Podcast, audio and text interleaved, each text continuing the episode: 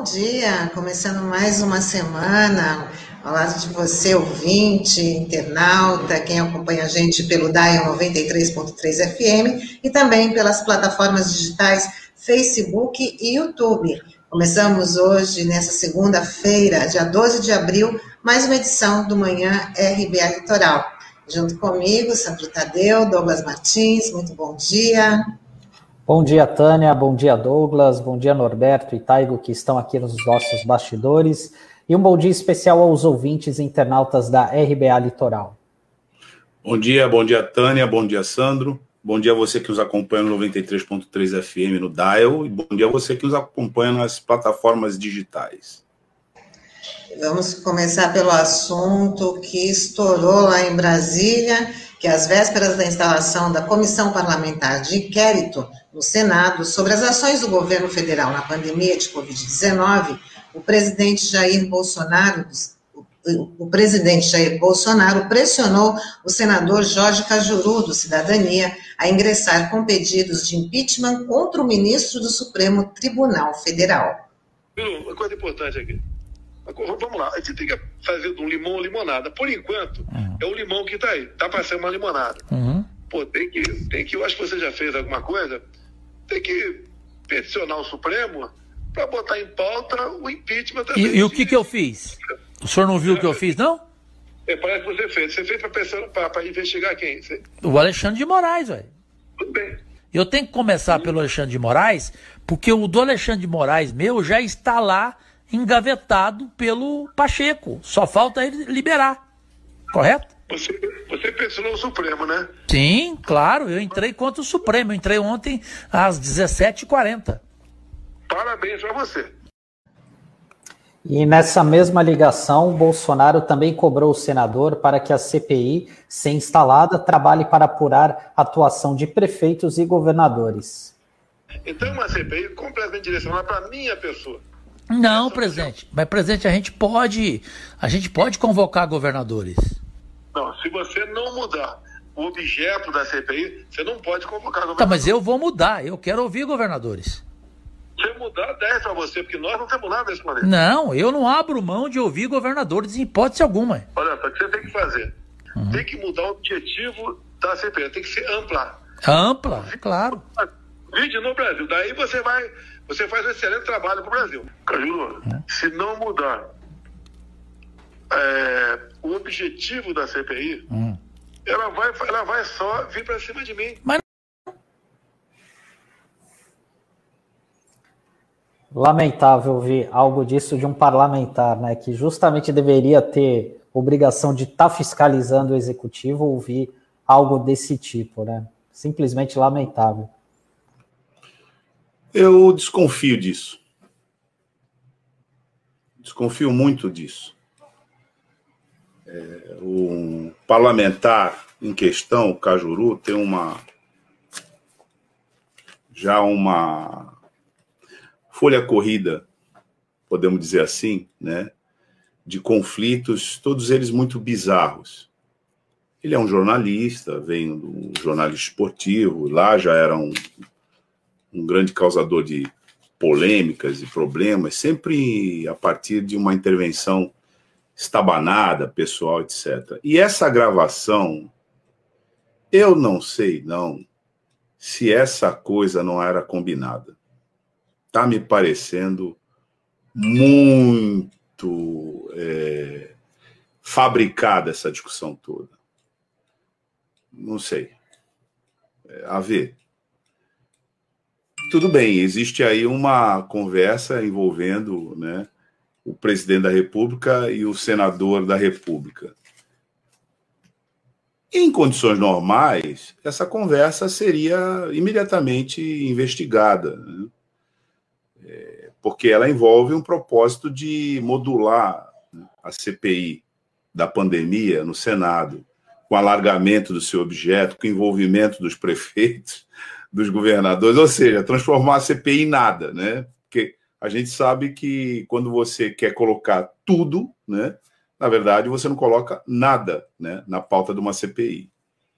Ao mesmo tempo, é, existe uma discussão que já está em andamento há algum tempo né, sobre por que não há o impeachment do presidente da República. Por quê? São mais 60 pedidos né, colocados lá. Então, quando você tem uma ordem do Supremo Tribunal Federal, porque essa CPI da pandemia sai por uma liminar concedida pelo ministro Barroso a pedido, entre outros, do próprio Cajuru. E agora o Cajuru conversa com o presidente da República para tentar transformar, aliás, nas palavras do próprio presidente da República, o limão numa limonada. Minha conclusão é de que isso está muito estranho. Está muito estranho. E se tivesse. Eh, eu não me surpreenderei se tudo isso for uma armação envolvendo ambos. Não acho que seja um flagrante.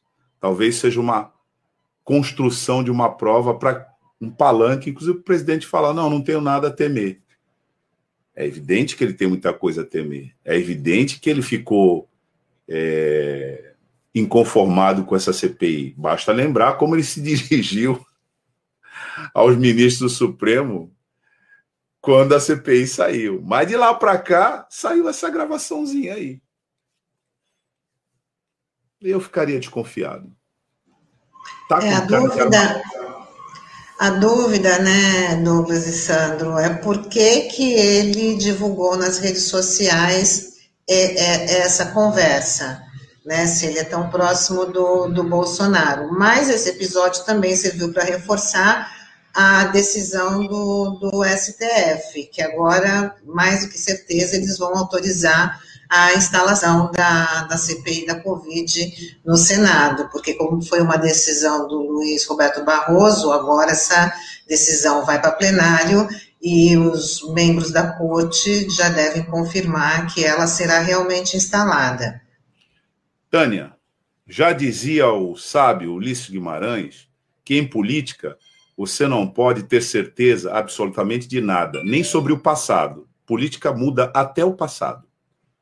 Então, é, tudo isso, inclusive a CPI, inclusive a votação, vamos lembrar que no dia 14 será votada também pelo plenário né, a decisão da segunda turma sobre o restabelecimento dos direitos políticos do cidadão Luiz Inácio Lula da Silva.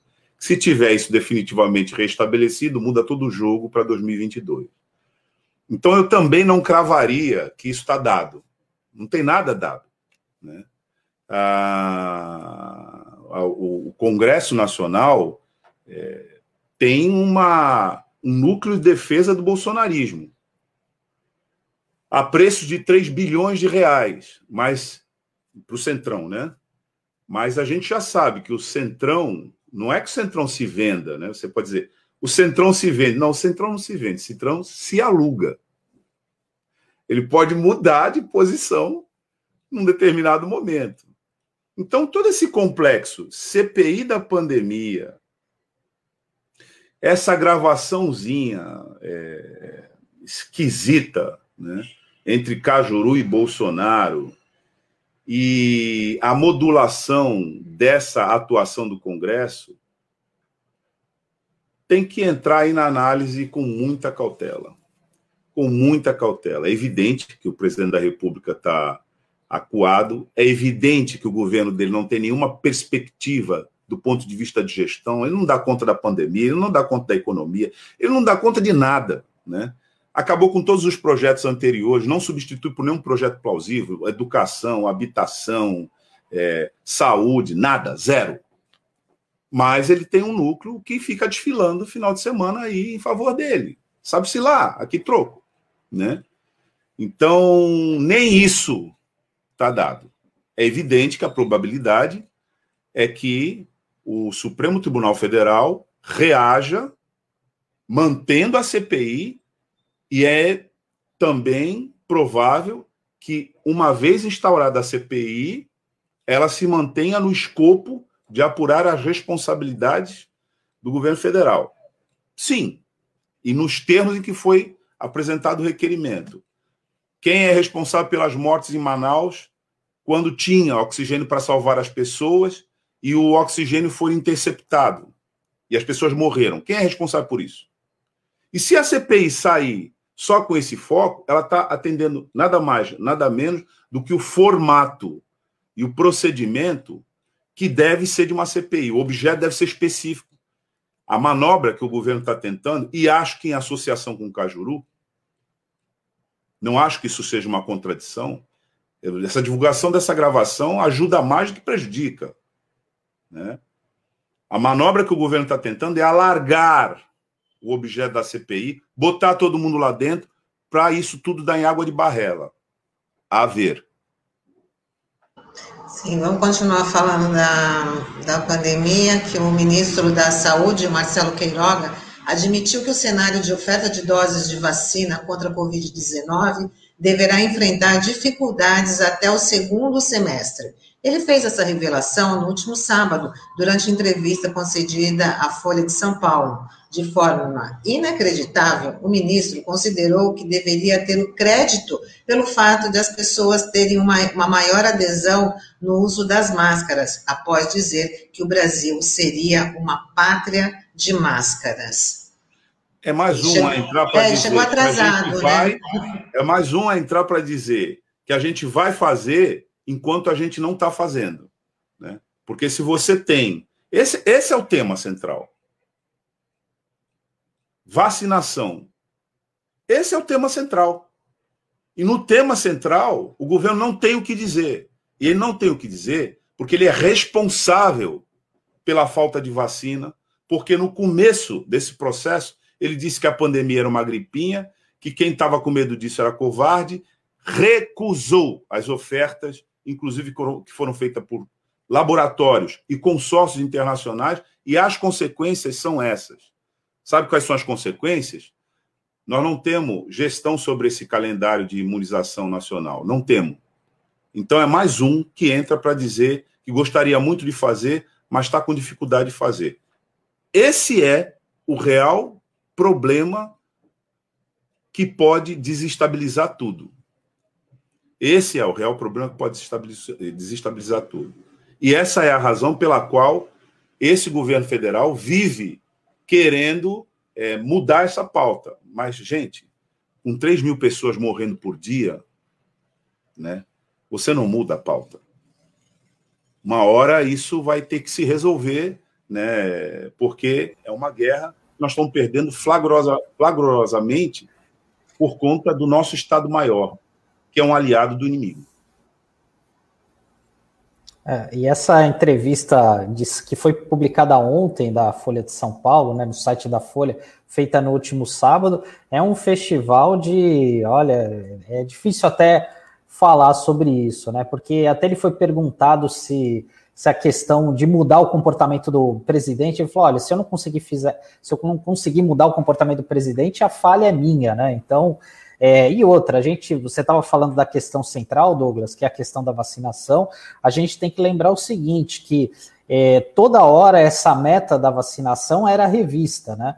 E a todo momento é, chegou um ponto, inclusive na semana passada, que o governo federal disse que não ia mais falar sobre a questão do calendário de vacinação, que não ia mais dar previsão nenhuma, diante dessa situação que a gente está. Né? Na semana passada mesmo a gente falou aqui do Butantan, que paralisou as atividades né, da, da fabricação das vacinas por conta da falta do chamado IFA, porque provavelmente só deve chegar na semana que vem da China para dar continuidade à produção das vacinas. Enquanto isso, que a população deveria estar cobrando mais vacinas na, nas ruas, ontem, por todo o país e aqui em Santos não foi diferente, houve um outro tipo de protesto. Em torno de 300 pessoas participaram da primeira caminhada pela fé com Deus, pela pátria, em defesa da família, realizada na tarde de ontem na Praça da Independência. A mobilização para reivindicar a flexibilização das regras de isolamento e a liberação de missas, missas e cultos religiosos presenciais, apesar do grave momento da pandemia de Covid-19. Essa aí é a questão. Essa disputa é que é a real. Né? Você tem uma série de movimentos no sentido de fazer essa defesa, né? Você tem é, um comportamento que, se ele for levado a sério, o Brasil se transforma numa tragédia muito maior do que já, do que já se transformou. Né? Qual é a proposta? A proposta é fazer de conta que nada disso existe. Essa é a proposta. E claro, sem, quem pode se defender, se defende. Quem pode ficar em casa, fica em casa. Quem pode mandar os outros trabalhar, manda. Preserva a sua vida. E quem não pode se defender, morre. E aí morre, inclusive é, esperando entrar numa unidade de terapia intensiva. Acho que essa que é a questão. Está né? tendo uma cortina de fumaça, né? mas a classe trabalhadora não está aí nessas manifestações. Está naquilo que, é, na semana pa passada, o Cássio Canhoto chamou aqui de covidário. Está circulando nos ônibus, está se aglomerando né, involuntariamente porque é preciso dizer isso. Para a classe trabalhadora, não existe liberdade. A pessoa não pode optar se ela quer ou se ela não quer, de acordo com a liberdade dela, embarcar num ônibus lotado com risco letal, inclusive de Covid. Não. Ela só tem a força de trabalho dela para vender. Ela vai ter que entrar lá. É assim que está se dito com os professores do, do Estado, por exemplo. Vão voltar para as aulas presidenciais. Vão voltar para as aulas presenciais mas aqueles professores que estão abaixo da faixa etária do calendário de vacinação, vai voltar sem se vacinar. E se ele contrair Covid, que já se sabe que não está é, restrita a nenhum grupo de risco, que isso não é, não é a realidade, né, inclusive das novas cepas. Uai, problema de quem for. Isso é, isso explica, é pedagógico para a gente entender o que é, que é uma sociedade dividida em classes. As pessoas podem fazer isso, né? Taigo, por, por, gentileza, você bota essa foto aqui de novo para a gente ver é, da, da, da, manifestação. Dá uma olhada aí no perfil. Bota outra, Taigo, por gentileza. Dá uma olhada no perfil. Vou fazer uma pergunta bem objetiva aqui. Pode ser chocante, mas eu acho que vale a pena. Quantos pretos você vê aí? Então. acho que a gente tem que é, entender a raiz do problema que nós estamos vivendo aqui. Esse país continua sendo um país né, para uma parte da população. A outra carrega o país nas costas, e se ela tiver que morrer, dane-se, que morra. É um pouco sentido dessa, dessas manifestações aí. Bom, e a antecipação do 13º salário dos aposentados do INSS deve ficar para maio. O governo federal havia prometido para março, o que não aconteceu. A gente vai saber mais sobre dessa decisão do governo com o Sérgio Pardal na nossa coluna por dentro da Previdência. Pardal chegando na área.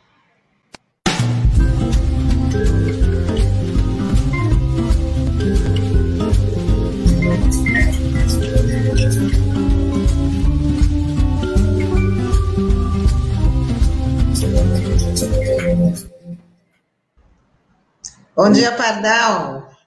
Bom dia, Tânia. Bom dia, Sandro, Douglas. E bom dia, o povo que nos ouve, o povo que nos assiste. Bom dia, Pardal. Bom dia. Ontem, essa passeata da morte transitando por aí, mas que vergonha! Que vergonha! É um negócio assim. Agora, você tem toda a razão, Douglas. É bom que esse povo entenda. Aonde não tiver preto, não está o Brasil. Não adianta. É bom que eles entendam bem isso. Quem estava ontem na rua era o patrão que não vai trabalhar. É o vagabundo, o patrão que põe o empregado no risco, mas não vai trabalhar no senhor. É duro, rapaz. Aonde as coisas vão chegando, não é? Aonde, aonde o negócio vai acontecendo. E só mais uma coisinha. Douglas, sem dúvida, a ideia de ampliar a CPI é ridícula, grotesca. Até porque governador está no enfrentamento há muito tempo. Eu pergunto, aonde é que está o eleito do Rio de Janeiro? Aonde? No governo não está. Então, sabe? É, não, Pardal, tem... isso, é, isso, é um, isso é um clássico me engana que eu gosto. Então Sim, os caras pegam. Eu tô, tô dizendo isso, mas na verdade é uma avaliação, mas Cajuru, gravar, Bolsonaro e vender isso como uma espécie de revelação. E, e, ele não tem nenhum problema. É limão, vai transformar em limonada, mas ele não tem. Ele, exatamente. Ah, pô. Peraí, cara. A gente. Nós, tem uma hora que a sua paciência acaba, né?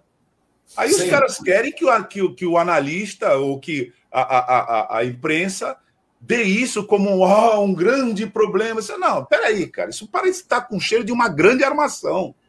E é, sem dúvida. Bom, a questão que a Tânia Maria levantou. Vejam só o que acontece. Existe uma questão chamada segurança. Eu não estou falando da segurança das ruas, de quem pode andar armado ou quem não pode andar armado. Segurança é você ter certeza que esse mês vai ter comida na sua casa. essa é que é a grande segurança. Segurança é essa: é você ter a certeza que o dinheiro que você ganha esse mês vai pagar seu aluguel, luz, água, comida, transporte, não é? Isso é a necessidade de segurança. O que nós temos hoje, na verdade, é um governo criando um grande foco de miséria. Ele está crescendo a miséria, especialmente na insegurança, não sabe o que vai acontecer. E aí vem essa brincadeira que a Tânia noticiou. Veja, em primeiro lugar, é bom lembrar, essa ideia de antecipação 13 terceiro, não venham pensando que é bondade. Não é. É bondade com o dinheiro dos outros, entendeu? É levantar um pouquinho a economia com o Natal dos velhinhos. Depois os velhinhos, quando chegam no final do ano, não tem dinheiro para comprar presente para os netinhos, não tem dinheiro para comprar um piruzinho para comer no Natal. Então, vamos ter muita clareza sobre isso. É a maior sacanagem se eles quisessem efetivamente dar alguma coisa de dignidade para aposentado e pensionista, que se criasse o 14 salário, esse sim, paga agora, sem morder a gratificação natalina. Agora, isso não aconteceu nem vai acontecer. Por outro lado, vamos ter clareza: esse louco aqui não está dizendo que devem tirar essa proposta que foi apresentada. É uma sacanagem? É mas foi apresentada. Veja, é que nem o negócio do FGTS, né? Do FGTS. Vamos liberar as contas que estão paradas do FGTS. Por quê? Porque assim tem dinheiro para gastar. Existe alguma mobilidade econômica no país. Bom, agora veio a ideia que vai vir em abril. Eles estão atrasando simplesmente porque, por um lado, o Poder Executivo é um fascista genocida. Por outro lado, o Congresso Nacional é um negócio que, se você tirar o olho, meu amigo, passar boi, passar boiada, passa até o capeta naquele negócio lá. Que foi o que aconteceu é, na questão do orçamento. Já é o terceiro, é a terceira segunda-feira que eu estou batendo na questão do orçamento.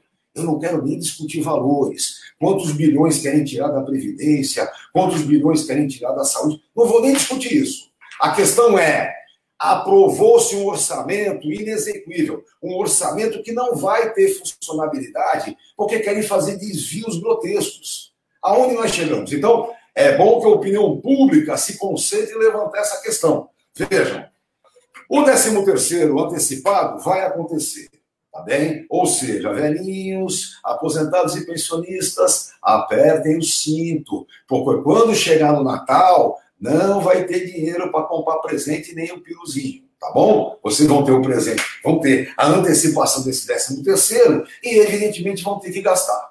E aí vem o ponto principal do debate econômico hoje. Meu povo, nós estamos numa pandemia. Mesmo com toda a imprevisibilidade, uma pandemia indica a importância que o Estado tem na manutenção da civilização. Eu estou falando de civilização. Essa é a grande questão do momento. Eu tenho batido nisso o tempo todo, é aquela velha historinha. Quem for civilizado, senta com a gente para conversar. Quem for fascista contra a civilização, a favor da ignorância, ódio e violência, não senta conosco na mesa. Esse não. E é o que tem esse governo hoje. O problema é muito bem colocado a questão do Centrão. O Centrão não se vende.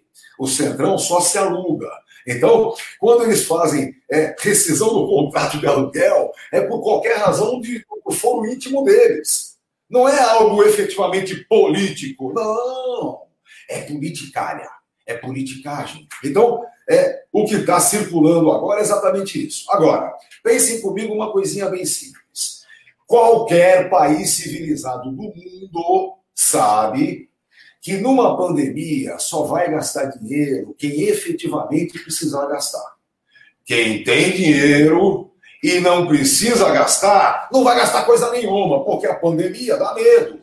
Medo, aperta o cinto. Quem vai gastar dinheiro é quem precisa comer, é quem tem que pagar a sua continha, é quem tem que comprar uma porcaria de uma bermuda para não ficar nu.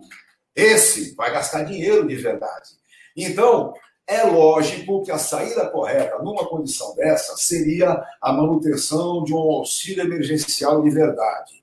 Pessoal, 600 pau é micharia, mas era alguma coisa. Agora, 150 para quem mora só, 250 para quem tem família, e no máximo 375 para a mulher que faz é, o papel de chefe de casa sozinha, que veja, pelo antigo auxílio emergencial, ganharia 1.200. Então, o que, é que nós temos agora nesse momento? Em primeiro lugar, o auxílio miséria, que vai surgir agora em abril, o auxílio miséria, que fica à disposição para você olhar no banco. É vitrine, né? Quem não tem como pagar a conta, fica olhando no banco até o mês que vem.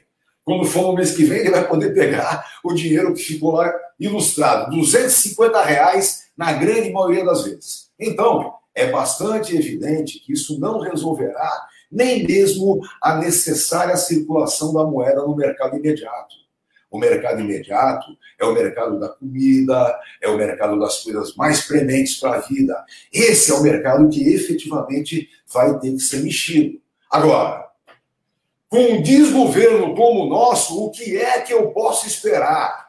Vamos falar com sinceridade. Qualquer governo com mínimo de sensibilidade faria um auxílio emergencial com alguma dignidade. Número um, garantido até que houvesse a efetiva vacinação em massa. Vamos lá, 70% dos vacináveis. Quando atingirmos isso e houver a efetiva redução dos óbitos diários e houver a efetiva redução da ocupação dos hospitais, aí sim é, acaba o auxílio emergencial, aí sim nós temos o efetivo retorno é, à economia do dia a dia. Até lá, se quisermos manter esse país vivo, é preciso uma garantia de mobilização. É preciso que tenha comida para todo mundo, pelo amor de Deus. Não é. Veja, enquanto o Luiz no fim do túnel dizia que a briga era garantir três refeições diárias, nesse momento nenhuma está sendo garantida. Então, a fome hoje é uma vergonha para o nosso país. É preciso que a mobilização seja suficiente para que, mesmo que esse pilantra não caia, seja obrigado a fazer um governo com um mínimo de decência e dignidade.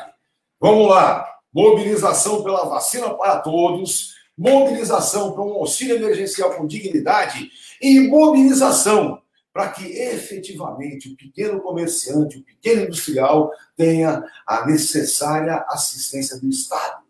Assistência do Estado no seu dia a dia, na manutenção do negócio, na manutenção dos empregos que gera e, inclusive, em relação aos impostos.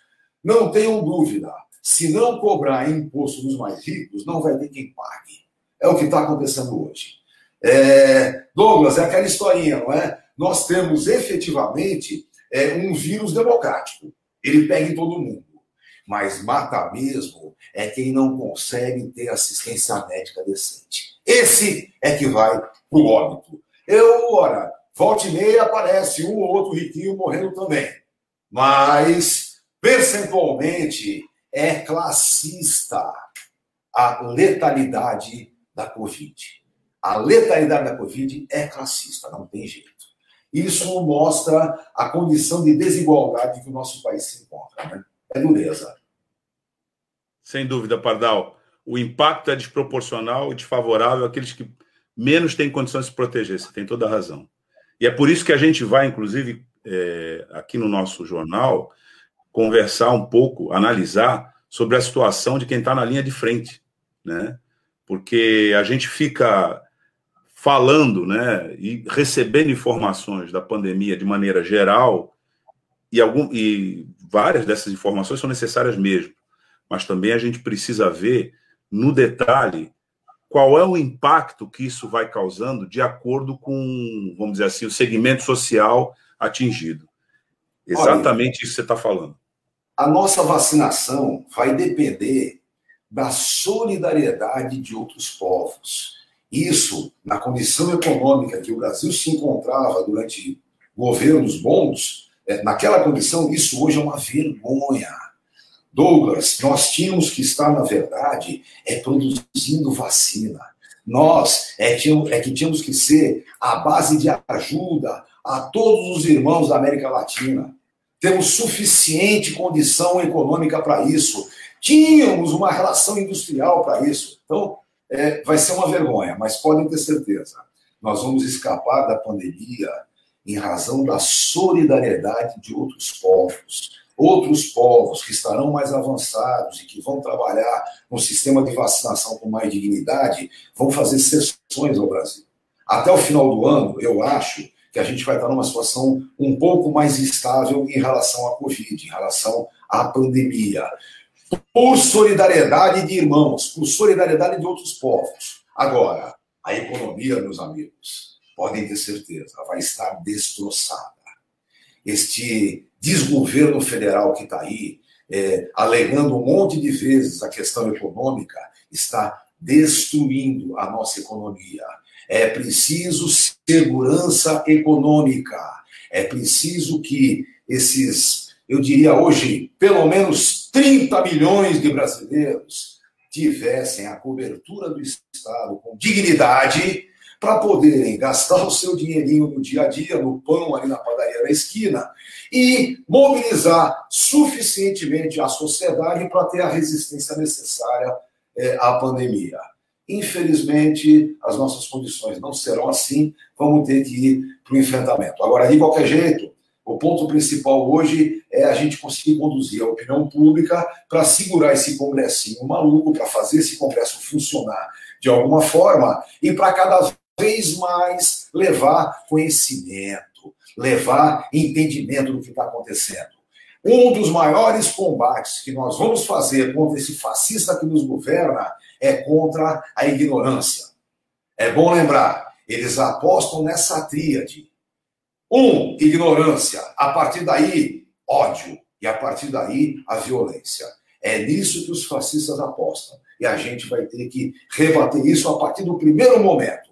Vamos combater a ignorância. Vamos levar o entendimento efetivo e científico o mais longe possível, para que o Congresso seja sacudido, para que no Supremo Tribunal Federal a gente tenha efetivamente a reconstrução do Estado de Direito que vem acontecendo. Vocês sabem, mal ou bem, pendurado aqui, pendurado ali, é, alguns ministros do Superior Tribunal de Justiça, do Superior Tribunal Federal, sabem muito bem aonde está o pecado.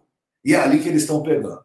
Eu acho, Douglas, sem ser muito iludido, mas eu acho que o Supremo Tribunal Federal vai reafirmar é, o retorno do direito político a Lula, acho que vai reafirmar isso, e vai reafirmar também as condições que estão sendo levadas. Agora, cá para nós, é, nós que fizemos o curso de direito, quando a gente olha é, dois sujeitinhos, o ministro da Justiça, que agora é advogado-geral da União, e aquele imbecil do Aras, quando você vê esses dois fazendo uma defesa fundamentalista religiosa, da mais estúpida possível, é, reforçando a questão da ignorância e chegando ao cúmulo, ao cúmulo, de dizer que os fiéis estão dispostos a morrer pela sua religião mesmo que seja para isso na contaminação da Covid na missa das sete. É duro, é duro. O cara, o cara falar um negócio desse, aonde a gente defende a lei, aonde a gente defende a doutrina, aonde a gente defende a formação jurídica. Ah, tá difícil, rapaz, tá difícil. Isso é uma vergonha, né? Olha, eu acho que nem na Turquia aonde o Erdogan está forçando a barra no caminho do fundamentalismo islâmico, nem na Turquia um juiz fala um negócio desse, um, um advogado da União fala uma estupidez dessa, como eles fizeram, sabe? Essa, esse, essa alegação estúpida de que a fé é que vai garantir alguma coisa. Esses caras, quando a pandemia terminar, quando a pandemia efetivamente estiver reduzida, e olhem, ela vai ser reduzida, mas dura aí quatro, cinco anos, com vacinação em massa e com todo tipo de pressão, com crescimento e, e etc. Quer dizer, vai nos assustar os próximos cinco anos. Mas quando ela terminar, esses pilantras vão estar dizendo por aí que foi milagre, que a religião deles conseguiu alguma coisa. Entendem? Quer dizer, da solidariedade que virá dos povos. E vejam, é aquela velha história. A solidariedade não existe à toa. A boa solidariedade é aquela que a lei determina. Nesse campo, a solidariedade virá, porque senão o Brasil será o celeiro da Covid que vai pegar o mundo todo de novo. É por isso que os povos serão solidários, tá bom? Serão solidários, porque senão vai cair para eles também. Esse é o problema que está colocado aí. Ah, é duro, viu? Vamos ver o que é possível fazer. Agora, sem dúvida alguma, é, a reconstrução do Estado de Direito, é, a luta por uma questão é, de manutenção econômica efetiva é para todo e qualquer democrata. Não é só para nós que pensamos no mundo melhor. Mesmo aqueles que pensam no crescimento da sua é, fabriquinha, aqueles que pensam no crescimento do seu bolso, mesmo esses, se não forem muito, muito, muito burros, sabem que é preciso manter uma estrutura de segurança econômica. Ou seja, é preciso que não se façam promessas vãs, e é preciso que se dê garantia efetiva econômica até o efetivo retorno é, ao mercado de consumo e ao, e ao mercado do dia a dia. Enquanto eu não posso convidar vocês para tomar cervejinha ali na esquina, evidentemente é preciso dar garantias é, para os mais necessitados, para os hipossuficientes, para aqueles que a gente sabe muito bem que são o foco principal da letalidade da doença. É isso que está acontecendo. Olhem, tem uma tecnocratazinha é, da Previdência, não vou nem dizer o nome dela, mas um imbecil que foi quem inventou o fator previdenciário. Essa débil mental apresentou uma vez, agora, agora, na pandemia, apresentou um boletim ao presidente mostrando o quanto o INSS vai lucrar com a morte de aposentados e pensionistas. Ela só não esperava que é, o, o, vírus ia mudar um pouquinho de jeito e ia começar a matar os contribuintes, que é o que está acontecendo agora. Isso ela não esperava, né? Ela pensava que só ia morrer os beneficiários, só, só ia morrer os velhinhos, e não é o que está acontecendo. Então, vamos lembrar disso: é preciso combater a pandemia com a vacinação em massa e com garantias econômicas de sobrevivência com dignidade, que é, infelizmente, esse governo é isso aí, Bardal. Muito obrigada aí por mais uma participação, sempre com esclarecimentos tão precisos, né, é. importantes, e a gente está te aguardando na semana que vem. Uma ótima semana para você, viu? Para todo mundo. Beijos, beijos para todo mundo. Até a semana que vem. Valeu. Tchau, Pardal. Tchau, tchau, Pardal. Tchau, Pardal. E agora a gente chama para nosso bate-papo o presidente do Conselho Regional de Enfermagem de São Paulo, o Corém SP, James Francisco Pedro dos Santos.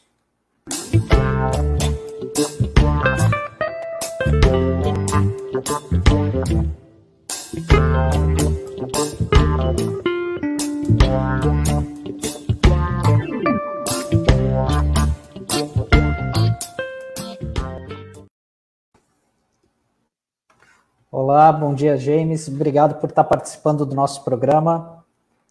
Bom dia, Sandra. Bom dia, Douglas. Bom dia, Tânia. Bom dia a todos os ouvintes. É um prazer enorme para o Corém São Paulo poder participar e estar interagindo aí com todos. Bom dia, James. James, já gostaria de te perguntar sobre a questão da vacinação, porque a gente tem visto desde o início que os profissionais de saúde têm sido priorizados nesse momento. Você, como representante do Corém, você registrou problemas de na vacinação dos profissionais da enfermagem, você recebeu queixas desse tipo? Ainda bem que papel aceita tudo, né, Sandra? É, a gente tem um grande problema ainda com tudo isso. As pessoas colocam em todos os informativos que os profissionais de saúde vão ser realmente priorizados, vão ser tratados é, com a mais celeridade possível. Contudo, temos diversos problemas desde o início da vacinação. Os profissionais de enfermagem eles não foram priorizados, os profissionais de saúde, de uma forma geral, não foram priorizados na linha de frente. É, nós temos diversos profissionais de enfermagem que ainda não estão vacinados, trabalhando em hospitais, trabalhando em clínicas, trabalhando em home care, trabalhando no SAMU, trabalhando na atenção básica. Então, são inúmeros os casos de profissionais que nos procuram diariamente tentando buscar a vacinação e muitos vão até em algumas unidades de saúde com a documentação é, entregue pelas instituições, mostrando que estão na linha de frente, é, mas não é autorizada a vacinação e esses profissionais ficam, é, como no início da pandemia, sem nenhuma condição de terem sido imunizados.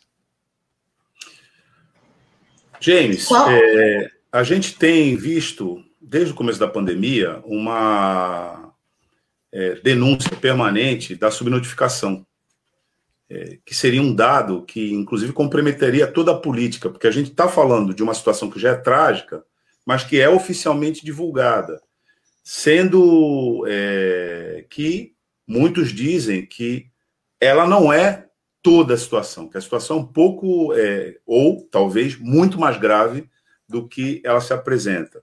Vocês têm acompanhado, vocês estão na linha de frente, como é que está essa situação da subnotificação? Qual é a sua percepção e a percepção também dos profissionais da linha de frente com relação a esse dado, eh, James?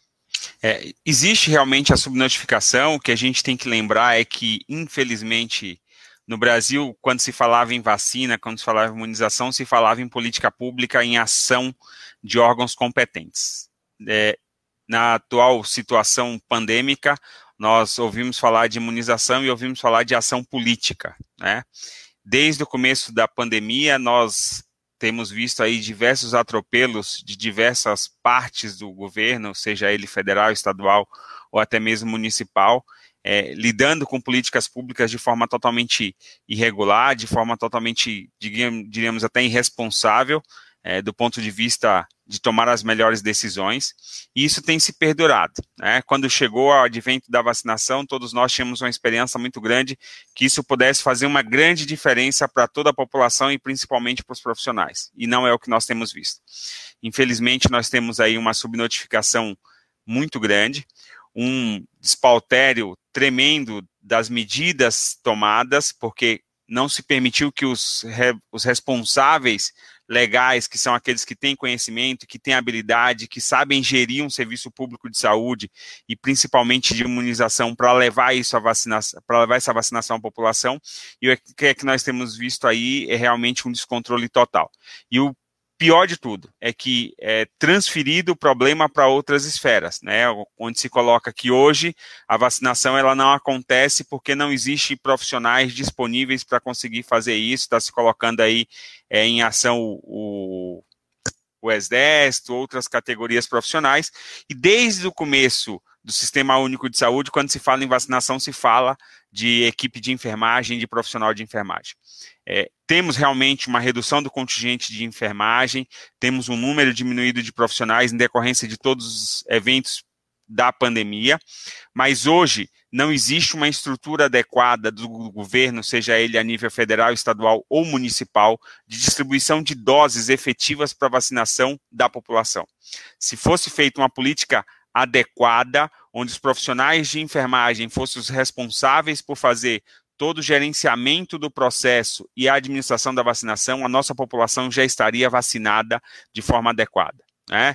É, temos visto aí diversas, diversos segmentos da sociedade tentando se mobilizar, tentando fazer com que a vacina chegue, mas infelizmente nós não temos uma ação efetiva do governo. E é, colocando aqui o Conselho Regional de Enfermagem, ele não é partidário, nós somos laicos, mas nós estamos do lado da ciência, nós avaliamos todas as medidas que são necessárias.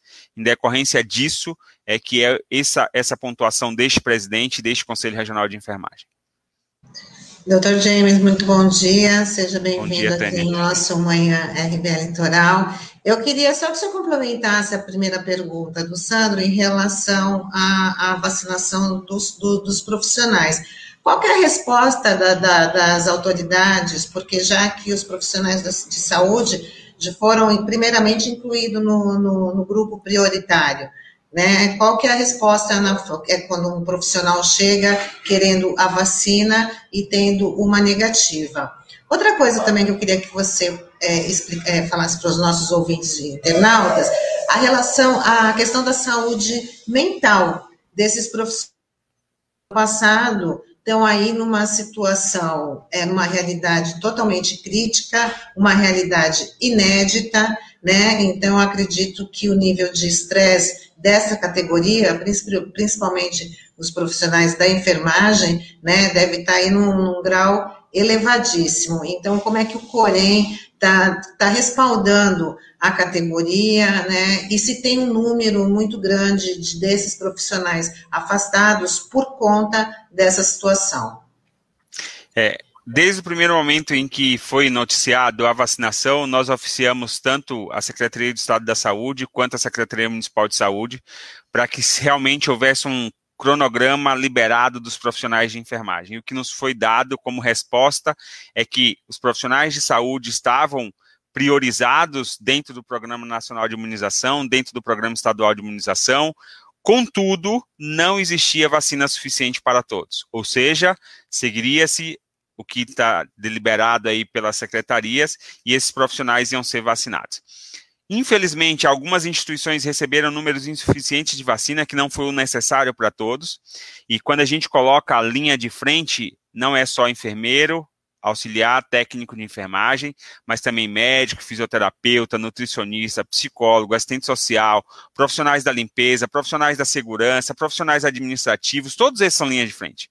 Porque não dá para você tratar apenas o profissional hoje que está ali cuidando do doente. Hoje nós temos um ambiente que toda a área hospitalar, toda a unidade de saúde é um ambiente altamente contaminado. Então, todos os que estão dentro de uma unidade de saúde são profissionais que têm um alto risco de contaminação. Então, o que nós temos recebido, o que nós já recebemos de ofício né, das instituições do governo, que não existe vacina para todos. Assim que houver vacina para todos, os profissionais serão imunizados. Então, isso é fato. Né? Que está posto na mídia é verdade, não existe vacina para todo mundo. É, segunda questão, a partir do momento que você tem o profissional de enfermagem, e eu vou falar especificamente de enfermagem, é, não vacinado e tendo a sua vida colocada constantemente em risco, é o que você acabou de colocar, Tânia. A doença mental ela passa a ser um fator de risco. Ele já era um fator de risco muito grande na primeira, no primeiro ano né, dessa pandemia. Nós nos preocupamos muito com isso. O Conselho Federal de Enfermagem, o Conselho Regional de Enfermagem, por diversas vezes fizeram frentes para que os profissionais fossem atendidos, tivessem à disposição um atendimento, seja é, online, em vinculação dos próprios conselhos ou em parcerias, por exemplo, Corém São Paulo fez parceria com a Johnson Johnson para ter é, um canal aberto de ação a saúde mental dos profissionais, fez parceria com a Escola Paulista de Enfermagem e Medicina para que esses profissionais tivessem também um atendimento psicológico, dada a situação mental, que hoje é um fator de afastamento muito grande dos profissionais de enfermagem. Nós fizemos uma sondagem no início da pandemia, onde 80% dos profissionais de enfermagem tinham medo de levar o vírus para dentro da sua casa. Eles não tinham medo de se contaminar, eles tinham medo de levar o vírus para dentro da sua casa. Né? E hoje a gente sabe que isso é uma realidade, vai não só através do profissional. E só para vocês terem ideia, isso no começo levava a uma grande hostilização dos profissionais de enfermagem, muitos foram é, agredidos verbalmente, fisicamente, psicologicamente, em decorrência dessa situação em que a população não tinha um conhecimento.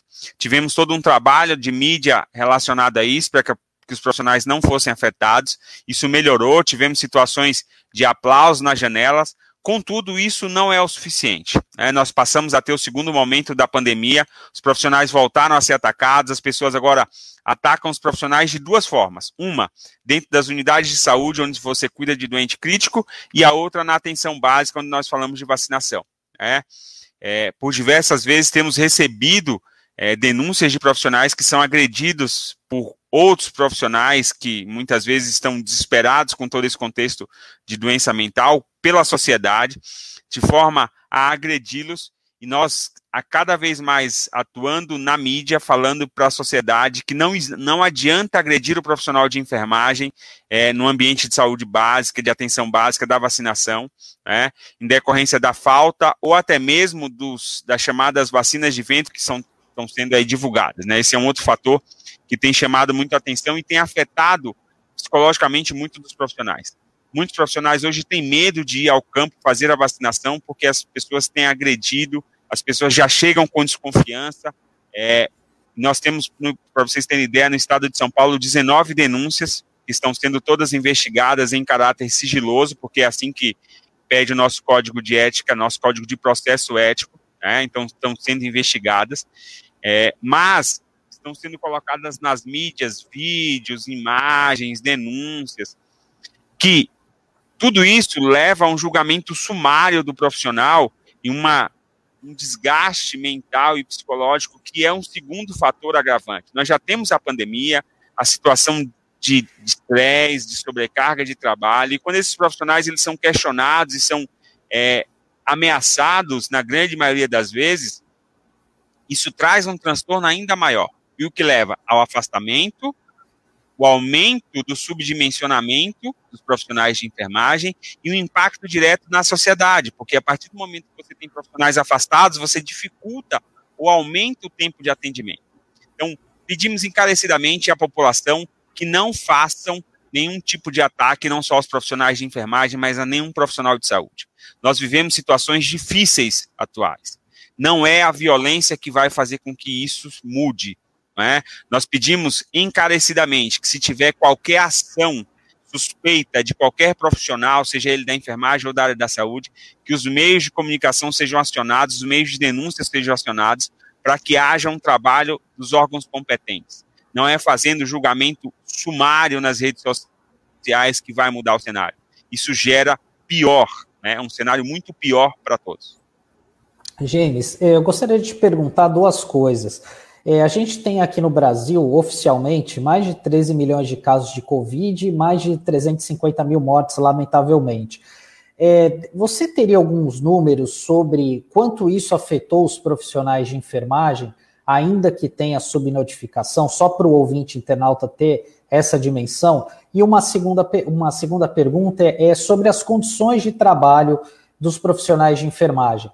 Vocês têm recebido muitas denúncias, tanto do poder público como do poder privado, de problemas né, no fornecimento de EPIs, até mesmo obrigatoriedade da pessoa ter que trabalhar mesmo com Covid. Queria que você falasse um pouquinho sobre essas duas coisas. É, desde o primeiro momento, nós tivemos aí a instalação do chamado Observatório de Enfermagem, que é do Conselho Federal de Enfermagem, que ele é um local onde os profissionais de enfermagem, gerentes, supervisores, fazem a notificação dos casos. Infelizmente, é, como em outra situação no país, nós não temos aí é, órgãos competentes para fazer essa notificação e fazer é, com que se trabalhe os números adequadamente. O ideal é que nós tivéssemos dados de cartório para falar a respeito de notificação de óbito, de afastamento ou de outras sequelas, mas nós não temos isso. Então, esse dado é um dado subnotificado que eu vou trazer para vocês, porque ele depende da ação dos profissionais em fazer essa comunicação ao Conselho Federal de Enfermagem. Mas hoje nós sabemos que no Brasil é o país que mais morreu profissionais de enfermagem na era Covid. Ou seja, nós temos 98 óbitos relatados no nosso observatório. Nós somos o país que mais matou profissionais de enfermagem diretamente vinculado ao Covid-19. São 787.894 casos é, de contaminações de profissionais. Um número extremamente assustador. Né? É, quando a gente fala isso, se reflete basicamente na sua segunda pergunta, Sandro. Por que tudo isso tem acontecido? Tem acontecido primeiro porque no primeiro momento nós não sabíamos como lidar com a doença, nós aprendemos, estamos aprendendo a lidar com a doença. Uma grande preocupação era a situação, a condição de trabalho para esses profissionais. Nós tínhamos EPIs insuficientes, ou seja, os equipamentos de proteção individual eram insuficientes. Depois nós tivemos EPIs de péssima qualidade e ainda se mantém.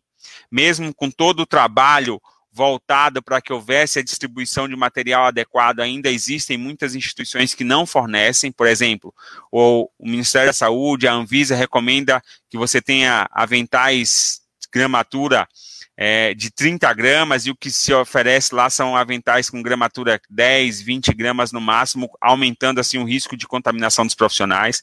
Locais que não distribuem máscara PFF2 ou máscara N95, como mais conhecida por todos, nas áreas de Covid, onde o, o risco é muito maior, né? Isso é o recomendado pela Organização Mundial de Saúde é que fosse no máximo aí é, até 14 dias, mas em alguns locais passam muito disso, o profissional tem dificuldade em fazer essa troca.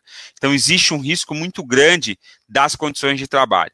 Quando a gente olha esse cenário, só para vocês terem ideia, é, atualmente nós temos 23 denúncias vinculadas à questão das condições de trabalho, né, de, de EPI, e quando a gente aumenta, aumenta o escopo de visualização disso, o que a gente encontra é que nós já tínhamos um subdimensionamento dos profissionais de enfermagem, que hoje é muito maior, ou seja, isso se reflete diretamente na qualidade da assistência. Nós temos doentes que são muito mais graves, doentes que demandam uma maior necessidade de assistência, só que nós não temos esses profissionais. E aí também é vinculado na mídia que não existe é, profissionais é, para contratação haja de se fazer aqui um parênteses importantíssimo, não é que não exista profissionais para serem contratados. O que nós precisamos, na maioria das vezes, são profissionais que tenham uma especificidade no cuidar, ou seja, aqueles vinculados à assistência ao paciente crítico, doente de terapia intensiva, né, que precisam de uma monitorização muito mais adequada, de um olhar diferenciado para o profissional. O que nós estamos vendo aí é, nas ações do governo para tentar melhorar as condições é abrindo UPAs para ficarem pacientes internados como em terapia intensiva, hospitais dias sendo utilizados como unidades de pronto atendimento para atender pacientes é, como se fossem um pronto-socorro, ou em UPAs, que são profissionais habilitados para o primeiro atendimento. Isso tudo gera um desgaste tremendo. Né? Isso quando nós falamos de unidade de saúde. Então, são situações que realmente trazem aí um grande problema a toda a população dos profissionais da saúde é claro, se nós olharmos só para o ambiente de saúde, mas também existe um ambiente social, onde nós precisamos estar atentos, e aqui eu faço um outro apelo à nossa sociedade, é que esteja muito atenta à continuidade das medidas sanitárias. Uso de álcool gel, uso de máscaras, distanciamento social. Para um profissional da área da saúde, para um profissional de enfermagem, é extremamente desgastante quando ele deixa a sua família e vai todos os dias ao seu ambiente de trabalho e quando ele olha não é, ao passar ou dentro do ônibus lotado, do trem lotado, e ele vê aglomerações de pessoas, muitas vezes desnecessárias, em festas, em bailes, em pancadões. Isso mostra ao profissional o quanto é ineficiente as ações que ele acaba fazendo no seu dia a dia. Ou seja, ele deixou seus entes queridos, os seus familiares em risco, colocou a sua vida em risco por pessoas que não estão nem um pouco preocupadas. Então, nós precisamos ter esse olhar também enquanto sociedade das ações que estão sendo veiculadas e do trabalho que é feito para que todos tenham o máximo de segurança possível para não se contaminarem, porque ainda existem casos elevadíssimos de Covid, né, de contaminação, como o Sandro muito bem trouxe, é, são mais de 300 mil, mais de 300 milhões de pessoas contaminadas, aí um número extremamente alto que nós precisamos estar atentos. James, é, você falou sobre essa questão da, da abertura de leitos, né? Porque a gente tem visto pela mídia, né? Um esforço grande, né? Olha, a gente está abrindo X leitos, em especial de UTI. E, e, eu sei que a tua formação é justamente nessa área, né? De como intensivista. Queria que você pudesse falar um pouquinho para os nossos ouvintes que certamente não conhecem tão bem como você qual que é a especificidade, por exemplo, de um profissional da enfermagem que trabalha na UTI? A gente consegue formar do dia para a noite? E uma segunda questão também, sobre questão de denúncia. É, o, o, cidadão comum, ele, diante de uma situação é, de violação que ele está vendo é, com um profissional da enfermagem, ele pode fazer essa denúncia ao Corém para relatar uma determinada situação é, que esteja ocorrendo num hospital, num pronto-socorro, numa UPA, e, qual é o, e quais são os canais que, que o cidadão tem para isso? Tá. É, vamos por partes. Primeiro, primeiro momento é a questão da formação dos profissionais. Né? É, o profissional de terapia intensiva realmente é um profissional diferenciado, ele é um profissional que tem um olhar muito mais apurado é, quanto à monitorização desse paciente, quanto ao aparato tecnológico, né? É, e aí eu vou fazer uma linha retrospectiva onde nós começamos lá atrás, no primeiro momento da pandemia, as pessoas falaram assim: olha, o governo vai dar 10, 20, 50, 100 ventiladores para se abrir leitos de terapia intensiva. Ventilador mecânico, ou respirador, como muitos falam, não abre leito de terapia intensiva. Para abrir um leito de terapia intensiva, você precisa de equipamentos como ventilador, monitor, bomba de infusão e principalmente de recursos humanos, médicos de enfermagem, de fisioterapia, nutrição, pessoal administrativo, porque sem essas condições nós não temos condições de manter o leito aberto. Quando falamos dessas condições, ainda existem as questões dos insumos, de medicamentos, de material que precisa estar disponível. Então, o governo vendeu uma falsa ideia para a sociedade de que iria se abrir leitos de terapia intensiva dando ventiladores mecânicos para as unidades de saúde. Isso é mentira. Não se abre leito de terapia intensiva fornecendo ventiladores mecânicos. Precisa-se de muito mais.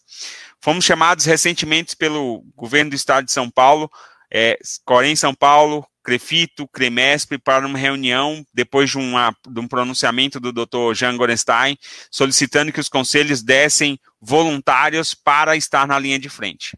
Não existe isso. Os conselhos de classe foram na reunião na secretaria e nós colocamos e pontuamos que não se tem condição de colocar voluntário na assistência direta a esses pacientes. A formação de um profissional ela não se dá de forma tão rápida. Por mais cursos que tenham sido feitos, é, precisa-se de um olhar diferenciado do profissional de terapia intensiva. A Escola Paulista de Medicina, a USP, tem feito cursos aí voltados para os médicos de no mínimo 100 horas de capacitação para que eles possam ter o mínimo de condição.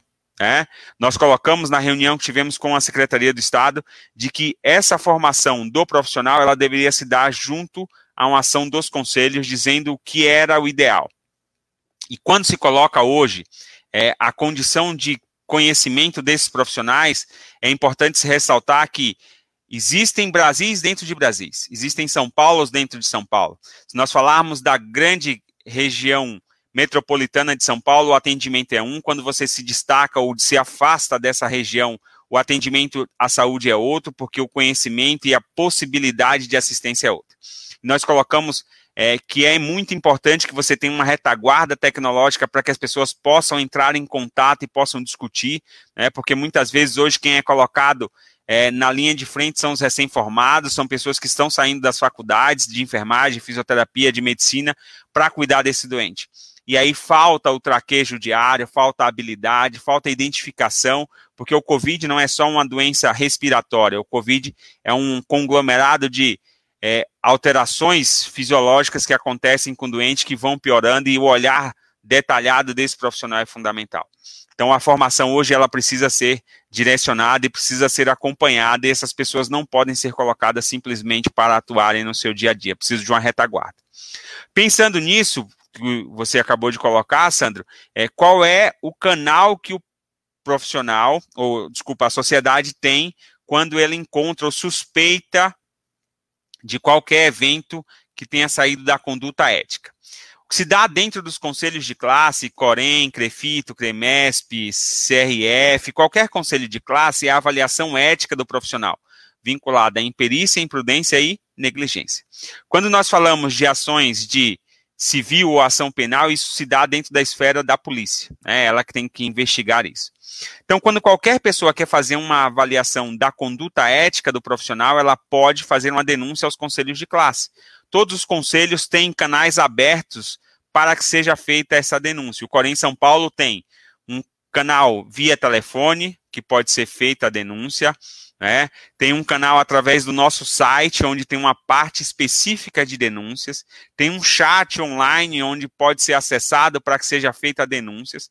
Agora, é muito importante quando um profissional ele vai ser denunciado, ou quando uma pessoa, um usuário vai denunciar um profissional de enfermagem, que ele tenha o nome do profissional, a categoria desse profissional, o local onde houve o suposto erro, o suposto evento, o horário, fatos que relatem esse essa ação. Vou dar um exemplo da vacinação. As pessoas têm gravado vídeo, né? Posso gravar vídeo? Pode, é autorizado gravar vídeo. O que não é autorizado é você gravar um vídeo expondo a figura do profissional de enfermagem, ou seja, gravando o rosto desse profissional de enfermagem. Se ele não autoriza, isso não é permitido. Isso não só no ambiente de vacina, em qualquer ambiente de saúde, ok? Eu posso filmar o procedimento, mas eu não posso filmar o profissional de enfermagem. Então, qualquer um da sociedade que queira fazer uma denúncia contra um profissional de enfermagem, ele precisa do nome do profissional, da categoria profissional, do local onde foi feito o fato, a data, horário e demais testemunhas daquele fato, né, ou provas comprobatórias daquele fato. Simplesmente dizer que houve um erro do profissional sem apresentar provas se torna impossível do Conselho Regional de Enfermagem fazer qualquer ação de fiscalização e chegar a um denominador comum se houve ou não uma imperícia, imprudência ou negligência desse profissional. Lembrando, nós não fazemos avaliação civil e penal, isso cabe à polícia, são esferas distintas. O profissional de enfermagem no ambiente ético, ele vai ser avaliado com base na nossa resolução 564 de 2017, que é o nosso código de ética, e com base na resolução COFEM 370 de 2010, que é o nosso código de processo ético, onde o profissional ele tem todo um rito para ser avaliado e chegar à comprovação. Algumas pessoas querem é, imediatismo. Eu quero que esse profissional perca o seu corém, eu quero que esse profissional deixe de atuar. Isso não existe. Né? Em qualquer esfera do nosso país, quando se fala em avaliação de conduta civil, penal ou ética, existe o direito ao amplo a ampla defesa e ao contraditório. Esse profissional ele precisa ser avaliado todos os fatos, juntados provas para que seja tomada uma medida. Então, de novo, vou reforçar para a população. Quero fazer denúncia contra um profissional de enfermagem. Temos o nosso telefone, né, 011 3225 6300, que você pode fazer a ligação para o Corém São Paulo e entrar em contato com a fiscalização fazendo a denúncia. Tem um canal no nosso website, www.corem-sp.gov.br. A gente tem a página para mostrar, doutor James. A gente vai colocar a página ah, aqui. Ah, então tá jóia. Tá, para gente... Temos o nosso chat também. Então, feito, acessado um dos canais, você precisa do nome do profissional, a função deste profissional, o local onde aconteceu, o horário e de testemunhas ou fatos comprobatórios. Sem isso, se torna impossível a avaliação deste profissional do ponto de vista ético. Doutor James, a gente está chegando aqui no final da nossa entrevista, estamos aqui reproduzindo o número até do, é, do número que você divulgou, também a página do, do site do Corém, né? Mas eu queria só perguntar que você falou uma coisa super, super importante, assim, muito muito triste até que, você falou que 80% dos profissionais têm medo de voltar para casa depois de, do expediente para não contaminar os seus, o, os seus familiares, né? No início da pandemia, a gente ouviu falar em hotéis, né, destinados para esses profissionais, dando esse respaldo para que as pessoas não precisassem voltar para casa. Ainda continua esse, esse suporte para esses profissionais. E hoje o medo de esse medo ainda é, continua nesse mesmo percentual? O medo ainda é pujante, né? Nós ainda temos muito medo de contaminarmos os nossos entes queridos. As perdas são é, muito altas. Diariamente nós perdemos profissionais, perdemos familiares, perdemos amigos. Eu, inclusive, já perdi grandes amigos nessa pandemia é, em decorrência da infecção do Covid-19, né? Muitos que estavam na assistência, muitos que já tinham é, parado de trabalhar, mas foram contaminados e acabaram indo a óbito. Então, isso é um número extremamente significativo. Infelizmente, muitas das ações diminuíram ao longo da pandemia, foram se mudando o perfil. Ainda existem instituições que se colocam à disposição a ofertar ao profissional de enfermagem, ao profissional da saúde de forma geral, locais onde eles possam descansar para que não voltem para casa com tanta frequência, mas também é impossível o profissional ficar tanto tempo afastado da sua família, haja visto que não dá para ficar trancado dentro de um quarto de hospital sem contato com seus familiares, então muitos buscam é, se aproximar com toda a cautela. Um outro dado que é significativo quando falamos de tudo isso, fizemos uma sondagem agora no mês de março a respeito do, do perfil né, da, da nos, dos nossos profissionais. Da sondagem das mulheres que participaram, nós temos aí 84% da nossa, dos nossos profissionais sendo do sexo feminino. 84% dessas mulheres recebem menos do que quatro salários mínimos para serem, né, ou darem continuidade às suas vidas. Ou seja, um número muito baixo, uma, uma remuneração salarial muito baixa. O que leva essas pessoas a terem dois, três empregos na maioria das vezes. O que leva a um desgaste muito maior.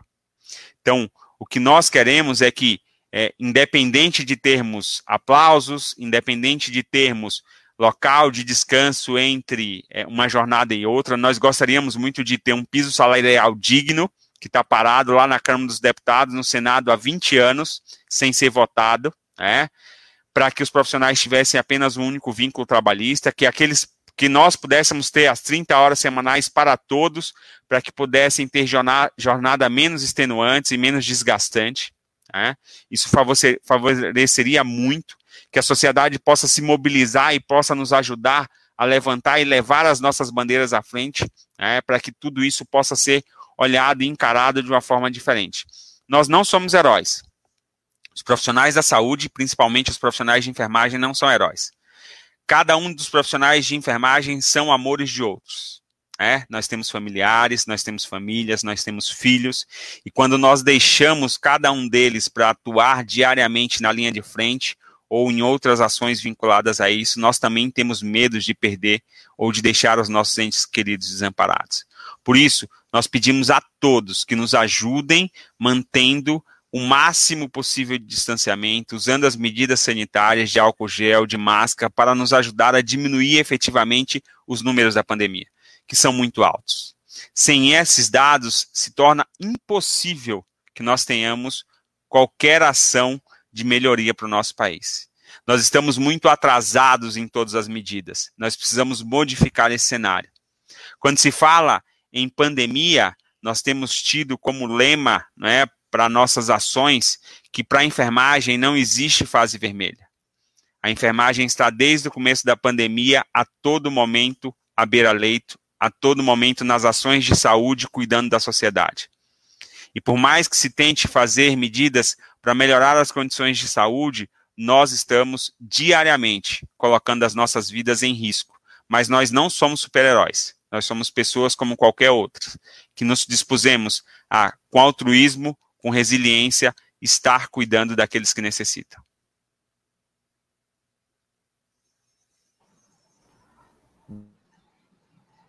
Bom, terminamos aqui a nossa entrevista com o Dr. James. Queria agradecer aqui a sua participação no nosso Manhã RBA Litoral. Com certeza a gente vai ter outra oportunidade de você voltar aqui para falar dessa da categoria dos profissionais de saúde. Hoje você pode ter, falar que eles não são heróis, né? Mas hoje é uma categoria super importante que merece todo o respeito, como você colocou toda a nossa empatia com esse com esse trabalho, né? E a gente volta a criticar a realização dessas festas clandestinas, dessas aglomerações, promovida até por exemplos de cima, né? A gente tem um presidente aí que, que, que é o mau exemplo da, da sociedade, uma, que apresenta uma grande falta de respeito com esses profissionais. Doutor James, muito obrigada tá, pela sua participação. Sorte para esses profissionais, que é o que a gente né, deseja, porque é o que está estão aí amparando aí toda a sociedade. Muito obrigada pela sua participação. De nada, muito obrigado, Tânia, muito obrigado, Sandra. Sandro, o Corém São Paulo está à disposição de vocês, os nossos 543 mil profissionais do Estado de São Paulo, de enfermagem do Estado de São Paulo, estão à disposição da sociedade. Como eu disse, nós não somos heróis, mas estamos a todo momento do lado da sociedade tentando trazer o melhor. Então, fica aqui o nosso forte abraço, meu saudoso abraço a todos os profissionais de enfermagem, os meus parabéns por estarem a todo momento é, colocando as suas vidas em risco na linha de frente. Obrigada. Ah, obrigado, doutor James. Tchau. Tchau, tchau. Realmente Nossa. foram esclarecimentos muito importantes, tá? Muito, foram esclarecimentos muito importantes que eu acho que mostrou é, assim um pouco mais do, do que esse pessoal que está na linha de frente sofre, né? Até mesmo a questão das vacinas, né? Que era algo que a gente imaginava que já tivesse sido superado já há bastante tempo, mas infelizmente nem os próprios profissionais que estão aí diretamente no, no combate à Covid, lidando diariamente com os pacientes, estão tendo acesso às vacinas. Isso é muito preocupante.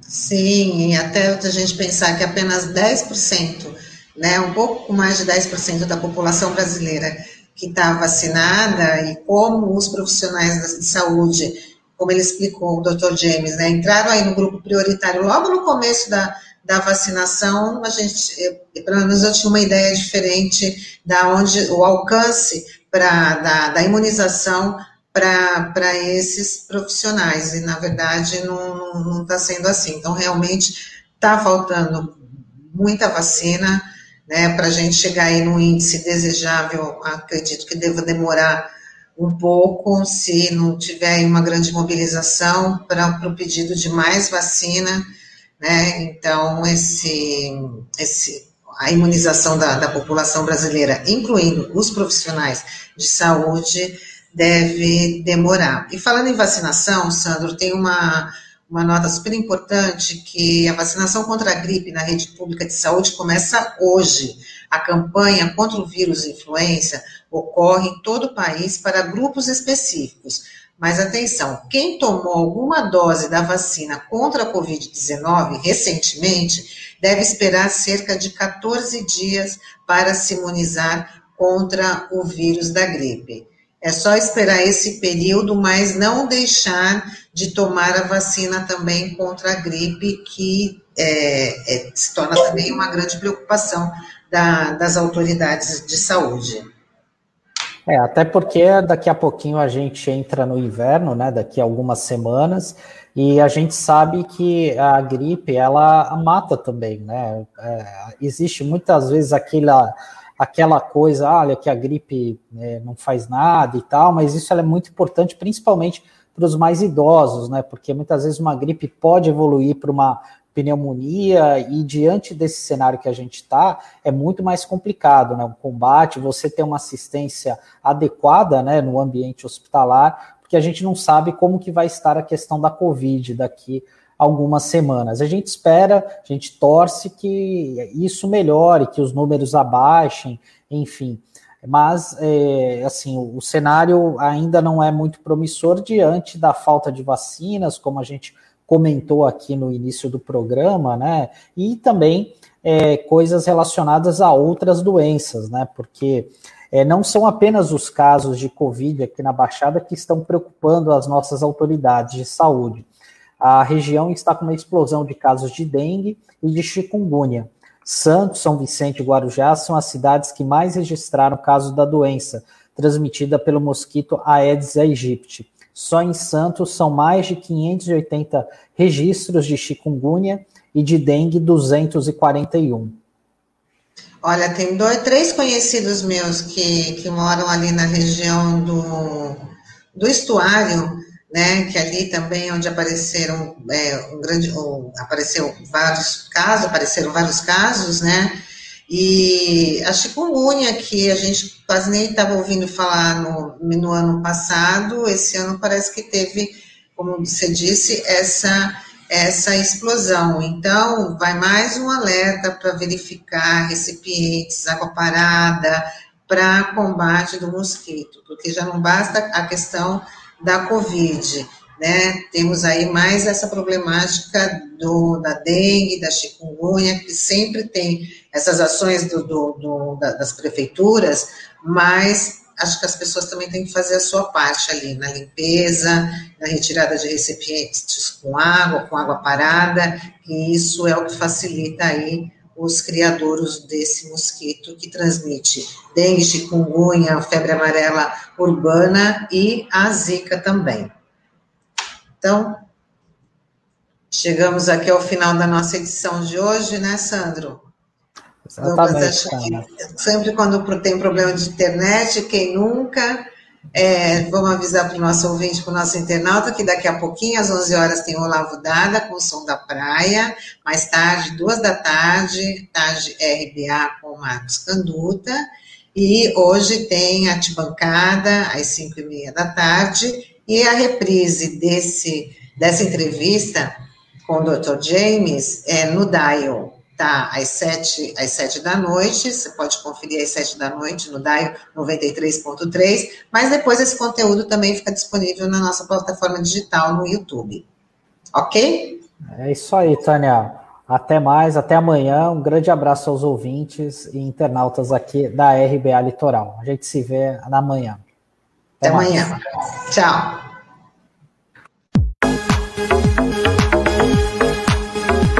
Rádio Brasil Atual Litoral é uma realização da Fundação Santa Porte, apoio cultural do Sindicato Santa Porte.